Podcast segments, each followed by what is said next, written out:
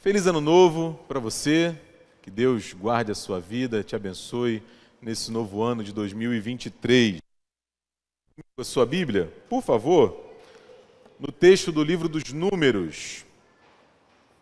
Números, capítulos número 6. Eu farei a leitura dos versículos 22 a 27. Números, capítulo 6,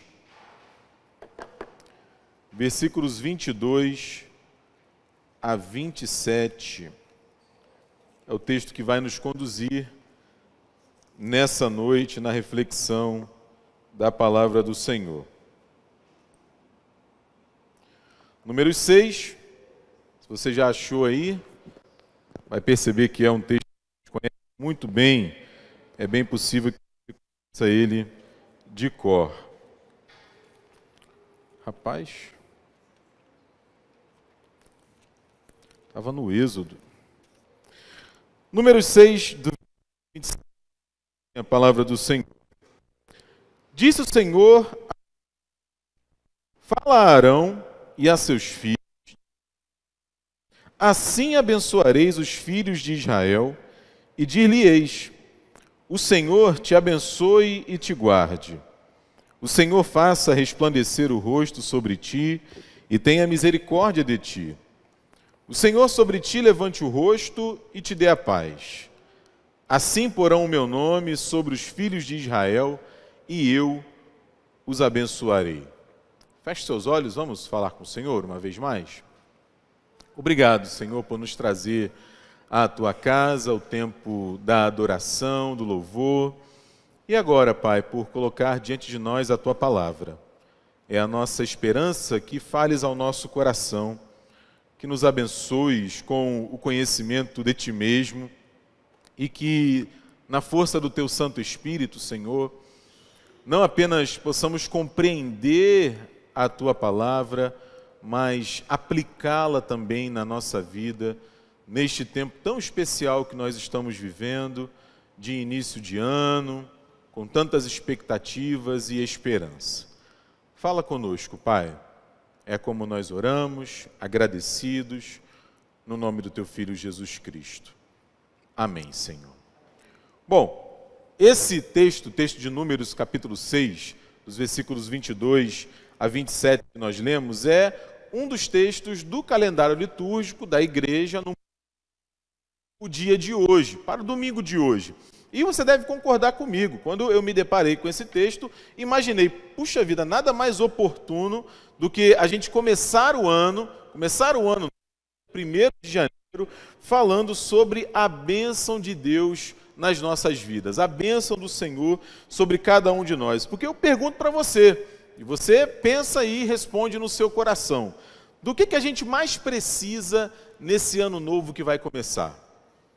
O que, que eu e você mais precisamos, é mais urgente na minha vida e na sua, nesse novo ano que nós vamos começar. Porque eu não sei né, o que você colocou ali nos seus pedidos para o Papai Noel. Realmente não sei. Posso imaginar, mas não sei. Não sei o que, que você colocou, se você já fez a sua lista de resoluções para o ano novo, mas de uma coisa eu sei. Já respondendo a pergunta que eu acabei de fazer. O que eu e você mais precisamos nesse ano novo que começa é da bênção de Deus nas nossas vidas. É da bênção do Senhor pronunciada, derramada sobre cada um de nós. E é sobre isso que eu quero conversar rapidamente com vocês nessa noite. Primeiro, é tentando entender aqui um pouco do contexto do livro de Números, que não é um livro que a gente está acostumado a dominicalmente ouvir e é possível que você já tenha passado por ele algumas vezes, tenha ali é, demorado um pouco mais nas genealogias, nas contagens que o livro traz, não é sem motivo que o nome dele é Números, não é? A gente vai entender um pouquinho disso daqui, depois a gente vai se lembrar da função da bênção de Deus. Por que, que Deus pronuncia a sua bênção sobre nós? E aí então vamos entender um pouco mais, com um pouco mais de detalhes, essa bênção que Arão recebe ali de Deus e recebe de Moisés e pronuncia sobre o povo. Que Deus nos ajude a fazer isso aqui nesse primeiro encontro nosso do ano. Primeiro, gente, para a gente entender aqui o contexto do livro dos Números, a gente precisa se lembrar de algumas coisas. Na verdade, lembrar coisas que a gente sabe e sabe muito bem. Você experimentar na sua caminhada, na sua história, o desafio. O desafio de se desenvolver como pessoa, de buscar ser uma pessoa melhor, de tentar superar ali as suas dificuldades. E isso é difícil. A gente pode concordar que isso é complicado, cada um de nós tem a sua cota de luta. E se já é difícil fazer isso sozinho, olhar no espelho, se deparar com as suas próprias dificuldades e ter que enfrentá-las, fazer isso em comunidade pode ser ainda mais complicado. Pode ser ainda mais complicado. Crescer como família, crescer como igreja, crescer como povo, crescer como empresa, ter que lidar com estranhos, gente que a gente não tem muita intimidade na caminhada, muitas vezes ter que lidar com desafetos, pessoas que no caminho colocam entre nós e a alegria, entre nós e a felicidade, entre nós e até mesmo a razão, e a gente se entristece, a gente chora, tornam esse processo de ser melhor como pessoa ainda mais complicado, ainda mais desafiador. É exatamente esse o contexto do livro dos Números. É exatamente essa a história contada nesse é, que é um dos livros do Pentateuco. O livro dos Números mostra como que um amontoado recém-libertos do Egito, recém-saídos do Egito, se torna um povo. E não um povo qualquer, mas o povo de Deus. O povo de Deus. O período é ali pelo século 12, século 13 antes de Cristo. Os hebreus, como eu falei, acabam de sair do Egito, estão marchando rumo à terra prometida e o livro e o texto vai mostrar a dinâmica assim de forma bem real de como isso acontece, como acontece esse processo de se tornar povo de Deus, de entender na vida como buscar, como expressar a justiça, o amor, a bondade, a verdade de Deus, tendo que enfrentar junto com esse processo, o pecado. Tendo que enfrentar a maldade do nosso próprio coração, que vai dizer o autor de Hebreus que tenazmente, insistentemente nos assedia. E o autor bíblico faz isso, a tradição da igreja atribui o texto ao Moisés, sem deixar margem de ilusões para a gente. Sem deixar para a gente a imaginação de que isso é fácil de que, ah, como a gente costuma pensar muitas vezes, se a gente não verbaliza, é bem possível que você pense, eu penso nisso muitas vezes. Ah, não, ser ah, fiel a Deus naqueles tempos, nos tempos de Moisés, de Davi, de Jonatas, de, ah, ali era tranquilo. Hoje é que é difícil, hoje é que é complicado. Isso é uma ilusão, meu irmão. Isso é uma ilusão. É uma ilusão. E ilusões não nos ajudam. A Bíblia, pelo contrário, nos ajuda a nos desiludir. E às vezes a gente toma a desilusão como algo negativo, mas não é. O ruim é exatamente ficar iludido. Quando nós abandonamos as ilusões e mergulhamos na realidade, aí estamos no caminho daquilo que Deus quer para nós. E a Bíblia mostra isso para a gente também aqui nesse livro de Números. Como eu falei, andar com Deus, crescer como pessoa, crescer como povo, enfrentar o pecado, lidar com as nossas diferenças. Primeiro, não é fácil, não é fácil, não é simples e não é natural. Não é algo que aconteça naturalmente. Se a gente simplesmente se deixar levar, esse tipo de coisa não vai acontecer naturalmente. Pelo contrário, a gente precisa de ajuda. E há dois aspectos dessa ajuda que Deus nos dá que estão muito assim é, latentes no texto dos números. O primeiro é exatamente esse que o título se refere: é ajuda na organização. Interessante isso. O livro de números mostra isso para a gente. A gente precisa se organizar, por exemplo, como comunidade. A gente precisa ter as tarefas bem distribuídas, seja na nossa casa, seja na igreja, no trabalho, na cidade. Hoje nós estamos vivendo, como Brasil, a posse de um novo presidente. Há uma grande organização para que o novo presidente tome posse, toda a sua liderança. É preciso controlar o número de pessoas, número de membros na igreja, número de funcionários na empresa, as pessoas que a gente tem dentro de casa. As listas, elas fazem parte da nossa vida. Seja a lista de compras, seja a lista de resoluções de ano novo que eu acabei de me referir, seja a nossa lista de oração, lista da liturgia, tudo isso faz parte da nossa vida. Então, assim, o texto dos números mostra para a gente que essa parte que muitas vezes a gente chama de chata da nossa vida faz parte da nossa história, tanto quanto a oração, tanto quanto o culto, a celebração. Isso faz parte. Sem essa etapa da nossa vida, nós somos menos, nós fazemos menos do que nós poderíamos ser, do que nós podemos fazer. Então, essa é uma primeira ajuda, e esse livro mostra isso para a gente. A gente precisa se organizar. Não é? E, em segundo lugar, esse texto mostra como a gente precisa de ajuda para se relacionar. Como nós precisamos da ajuda de Deus para nos relacionar. Isso é óbvio, eu comecei falando sobre isso. Às vezes a gente está naquele dia que a gente nem se aguenta. A gente mesmo não se aguenta. Imagina quando um grupo de gente que às vezes não se aguenta juntos. Juntos, caminhando juntos, porque o povo de Deus é isso. O povo de Deus é um grupo, é um aglomerado de pessoas pecadoras em processo de arrependimento, em processo de transformação, caminhando juntas para se tornarem juntas povo de Deus. E o que a gente vai encontrar nessa caminhada está longe de ser um mar de rosas. Muito longe. Você vai passar pelo livro de Números, você vai encontrar, por exemplo, os irmãos brigando uns com os outros. Que isso, Diego? Fofoca da vida alheia? Não é a Bíblia que fala. Que a Miriam fala mal do Moisés, que o Arão e a Miriam se juntam para falar mal do Moisés. Irmãos, o povo briga contra Moisés. O homem liderou ali o povo, abriu o mar, derrotou o exército do Egito e o povo está brigando com Moisés. A gente vai encontrar o próprio Moisés perdendo a paciência em alguns momentos. O próprio Moisés enfrentando dificuldades para liderar o povo. O texto vai mostrar os inimigos que aparecem ao redor, para tornar aquela caminhada um pouco mais difícil. Então a gente precisa sim de ajuda. Ajuda para se organizar, e esse período do ano e esse momento que a gente vive nos fala muito a esse respeito de ajuda também para a gente se relacionar, para que eu e você façamos isso e façamos isso como o livro vai enfatizar muito, façamos isso juntos.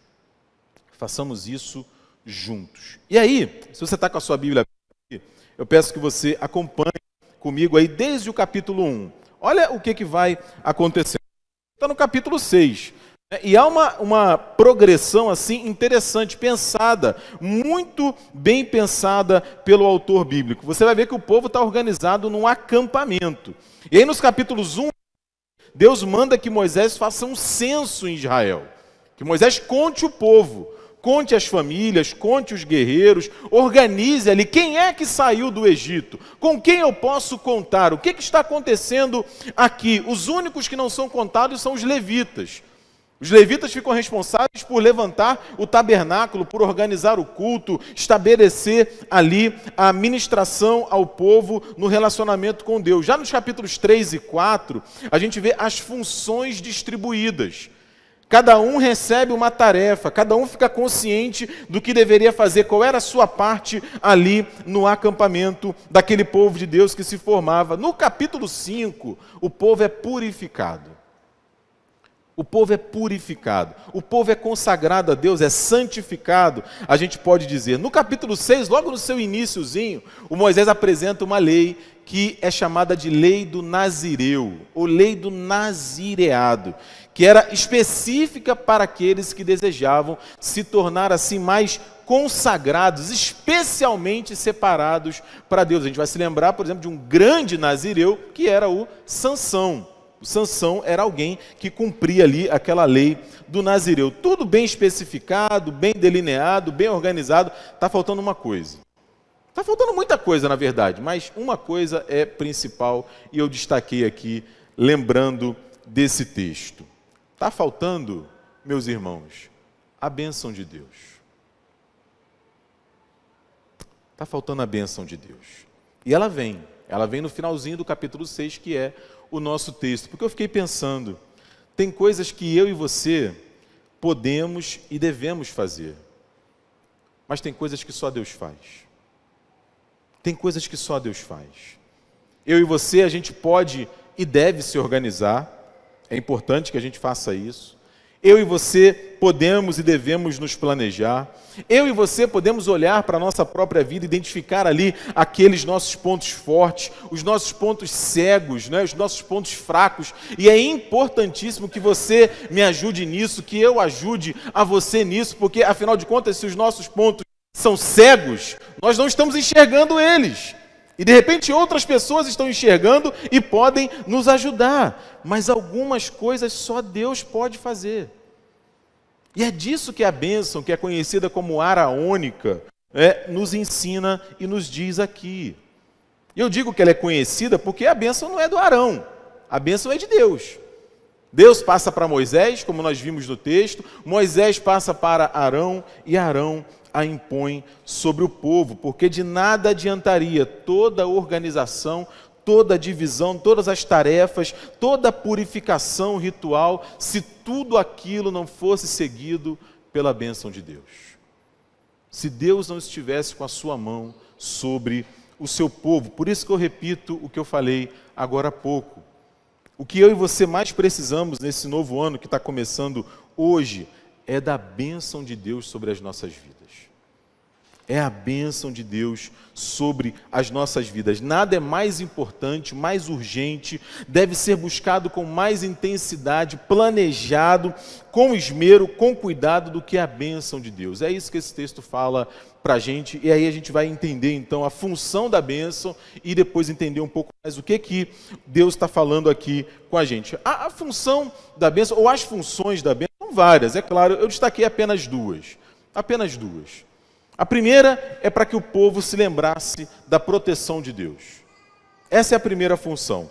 Em segundo lugar, para que o povo se lembrasse que Deus está sempre do seu lado. Deus está sempre em favor, a favor do seu povo. Por quê? Em primeiro lugar, lembrar que Deus os protegia era necessário por aquilo que eles haviam acabado de lidar, que era a saída do Egito, mas também por aquilo que viria pela frente, que era a conquista da terra prometida. Os desafios seriam grandes, eles precisavam se lembrar que Deus estava do lado deles, mas em segundo lugar, lembrar que a bênção estaria, a bênção de Deus estaria continuamente sobre eles. Sobre eles todos. É interessante, não apenas sobre os nazireus, não apenas sobre os líderes, não apenas sobre os cabeças, não apenas sobre Moisés, não apenas sobre aqueles que andavam na linha a gente poderia dizer hoje, mas sobre todo o povo. Por isso que os sacerdotes, primeiro no tabernáculo, depois no templo, nas sinagogas depois, iriam sempre, cotidianamente, todos os dias, impetrar a bênção de Deus sobre o seu povo. E aqui eu posso recolher já algumas lições com você. Eu e você precisamos trazer essas certezas conosco para esse ano que está começando. Você tem consciência que Deus está com você? Que Deus protege você, que Ele é Emmanuel, que Deus é seu escudo, a sua fortaleza, que Deus abençoa você, que Deus está do seu lado. Deus não está contra você. Eu preciso perguntar isso para o meu coração: será que eu creio nisso? Será que eu estou carregando essa certeza comigo? Aliás, será que eu estou descansando nessas afirmações? Diego, mas como que é isso? Como que Deus faz isso? É exatamente o conteúdo da bênção. A gente vai entender um pouquinho agora esse conteúdo. O que, que Deus está falando aqui através de Moisés e através de Arão? Em primeiro lugar, Deus está lembrando para a gente o seguinte, e mais uma vez, muito oportuno para esse nosso tempo. Ele está nos lembrando que Ele é o centro da nossa vida. Se você está com o texto aberto, repare só né, na dinâmica das palavras. É o Senhor quem abençoa e guarda. É o Senhor quem resplandece o seu rosto e tem misericórdia. É o Senhor quem levanta o rosto e quem dá paz. É o Senhor quem põe o seu nome sobre nós e novamente termina a bênção dizendo: Eu vos abençoo. Por quê? Porque Deus é o centro. Deus é o centro, não somos nós. Deus é o centro, é Ele quem vem em nossa direção e nos abençoa. E é exatamente isso que Jesus Cristo vai fazer. É exatamente isso que a pessoa do Espírito Santo vai fazer. Vão vir em nossa direção e nos abençoar. É exatamente essa convicção, essa certeza de que a nossa vida está diante de Deus e Deus é o centro da nossa vida que fez homens e mulheres que nos antecederam realizar coisas extraordinárias. Não porque eles eram especiais, mas porque eles acreditavam em Deus.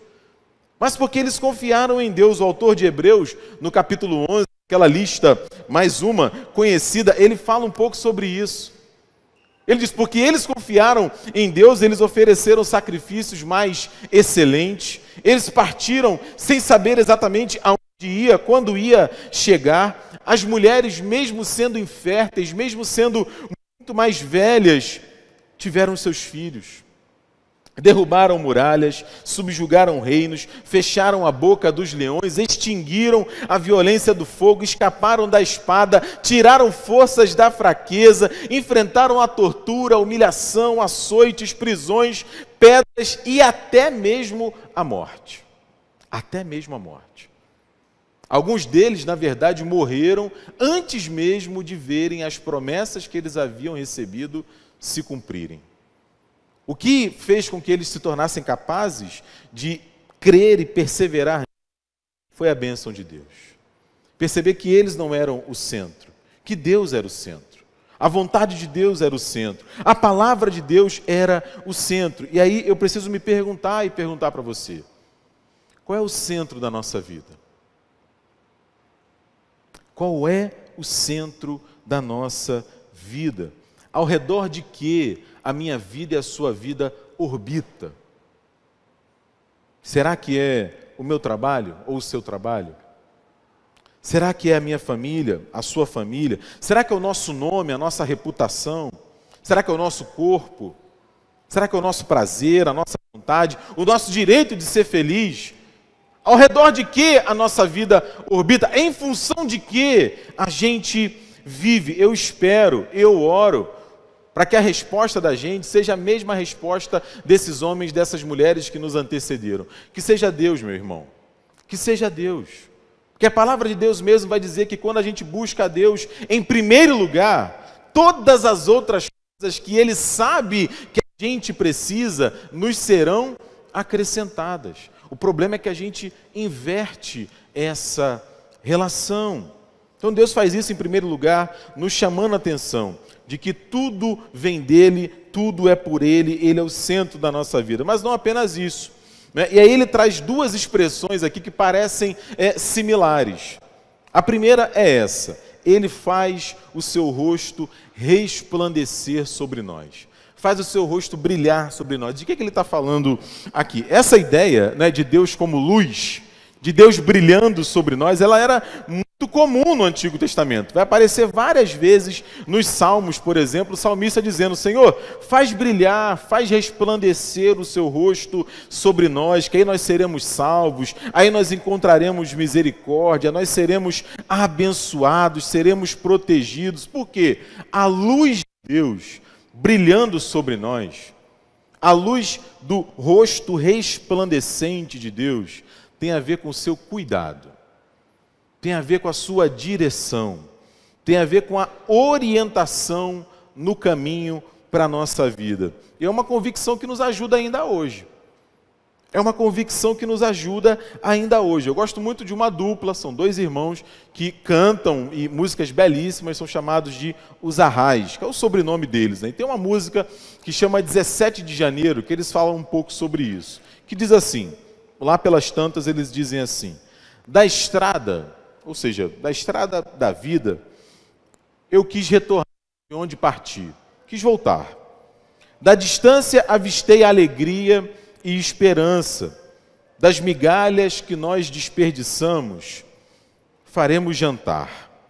Eu voltaria atrás para tentar me avisar que o caminho será escuro, mas que Cristo é a luz do mundo.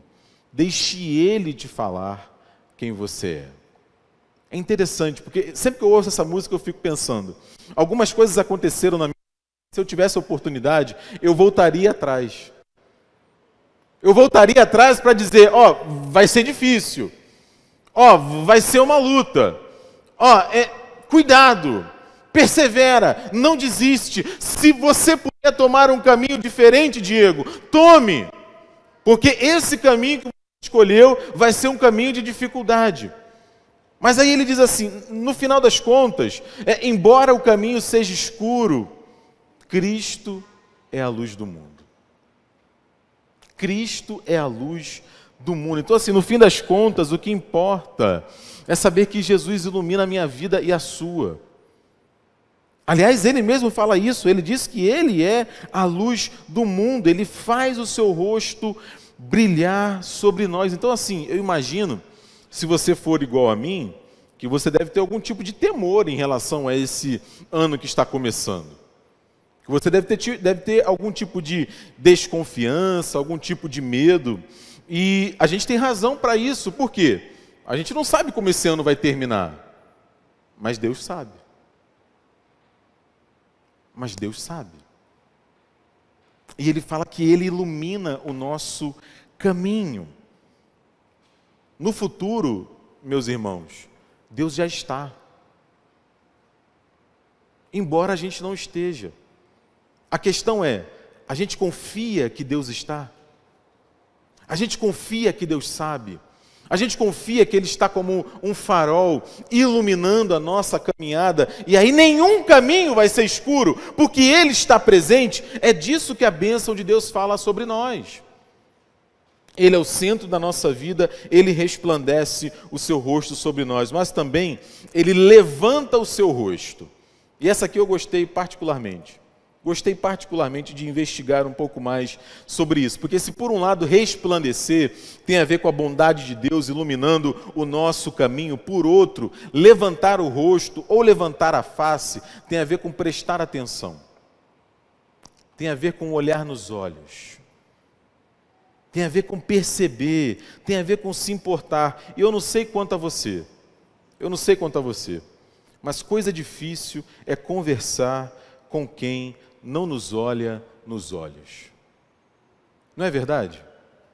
É complicado isso, não é? porque talvez nem seja o caso, mas a impressão que passa é que a pessoa não se importa. É como se você não estivesse ali. Não é? é como se você simplesmente não estivesse ali, você vai falando e a pessoa não olha para você. E essa é uma das maneiras mais simples, mais elementares de demonstrar apreço, de demonstrar empatia, de demonstrar até mesmo educação.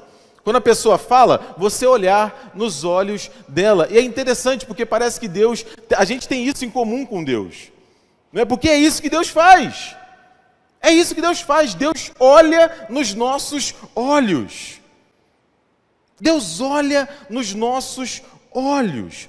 Eu falava sobre isso no domingo passado, pela manhã, de como Deus se importa. E a gente encontra isso por toda a Bíblia. Deus vendo, ele vê o Abraão lá em Ur, ele vê a Sara infértil, a Raabe desesperada, sem esperança, o José no buraco. Ele José na prisão, na corte, o Daniel na cova dos leões, o Elias pedindo a morte, a Ana orando, pedindo por um filho, uma viúva com um filho morto no meio do deserto, Paulo e o Silas na prisão, o Jonas no ventre do peixe, ele vê os futuros discípulos dele num barco pescando sem saber o que aconteceria. Ele vê uma mulher que já tinha cinco maridos e o novo homem que ela estava não era o marido dela, ela não sabia muito bem aonde adorar, o que fazer. Ele vê o Mateus recolhendo os impostos, ele vê o Jonas, quando Jonas, perdão, ele vê o Jeremias, quando Jeremias nem ainda era o Jeremias.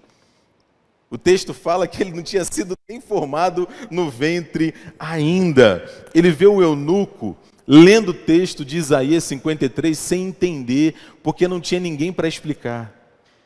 Porque ele faz isso, ele presta atenção. Ele olha nos nossos olhos. Ele nos vê, ele nos percebe. O salmista fala isso. Os olhos do Senhor estão sobre os que o temem, sobre os que esperam na sua misericórdia. Jesus tem um diálogo fantástico com Natanael. Você vai se lembrar. Né? Jesus fala para ele: Natanael, você é um cara bom. Eis aí um israelita em quem não há dolo. E aí o Natanael, mas como assim? Não é, é, é, da onde você me conhece? Como que você sabe quem eu sou? E aí Jesus fala para ele: Natanael, você não está entendendo. Antes do Felipe te chamar, eu te vi. Eu te vi. Ele me viu quando eu ainda debochava da religião, quando eu ainda fazia pouco caso da fé. Ele me viu. Ele viu você, viu a sua família, viu os seus pais. Por quê? Porque ele faz isso.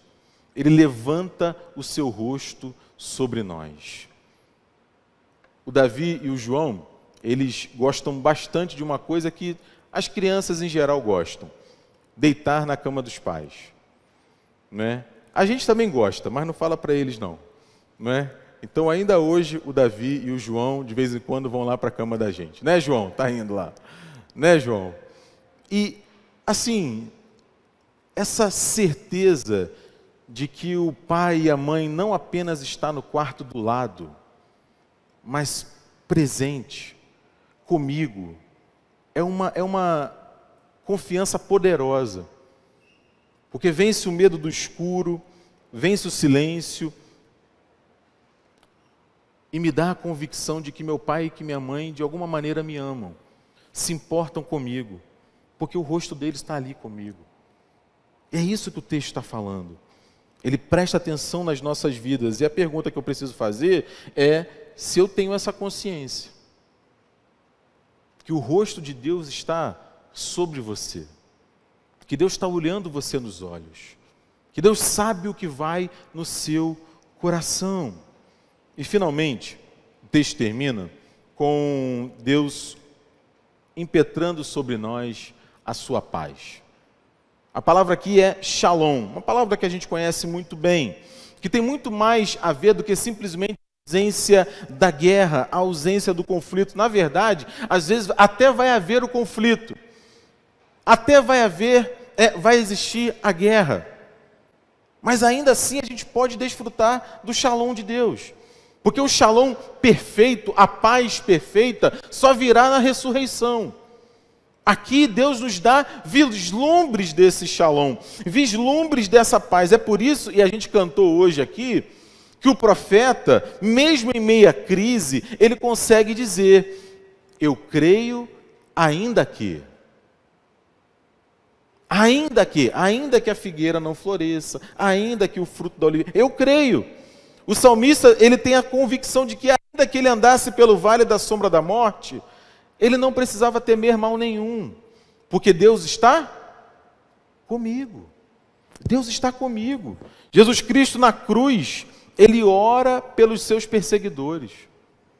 Ele entrega nas mãos do Pai o seu Espírito. Aliás, o apóstolo Paulo tem uma palavra muito interessante sobre isso e que nos cabe muito bem hoje. Nos cabe muito bem hoje. Não andeis ansiosos de coisa alguma.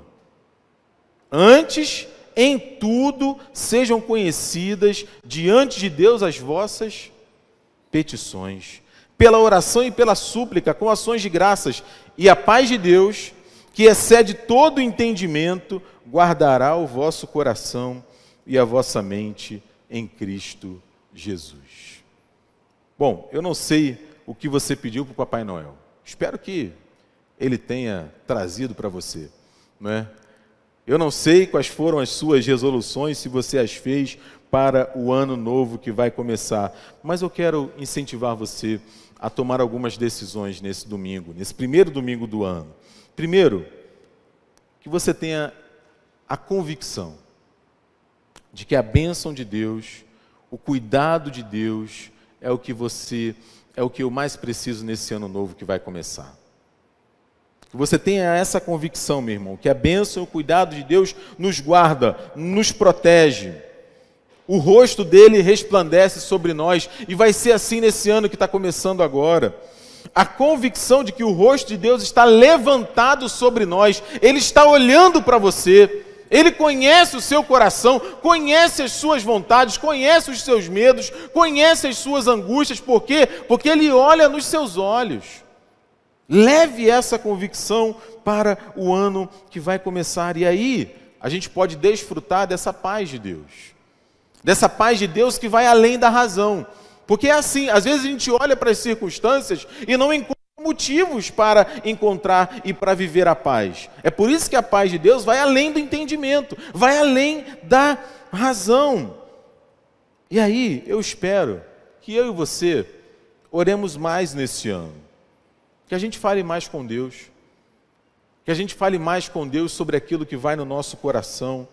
Que a gente leia mais a Bíblia que a gente esteja mais próximo de Deus, da Sua palavra, do conhecimento a respeito dele, que a gente sirva mais, que a gente sirva mais à igreja, que a gente sirva mais ao nosso próximo, que a gente sirva mais à nossa família, que a gente coloque os nossos dons, os nossos talentos, nosso tempo à disposição do Senhor, porque no mais, no mais, Deus diz assim: o Senhor te abençoe e te guarde. O Senhor faça resplandecer o rosto sobre ti e tenha misericórdia de ti. O Senhor sobre ti levante o rosto e te dê a sua paz. Amém?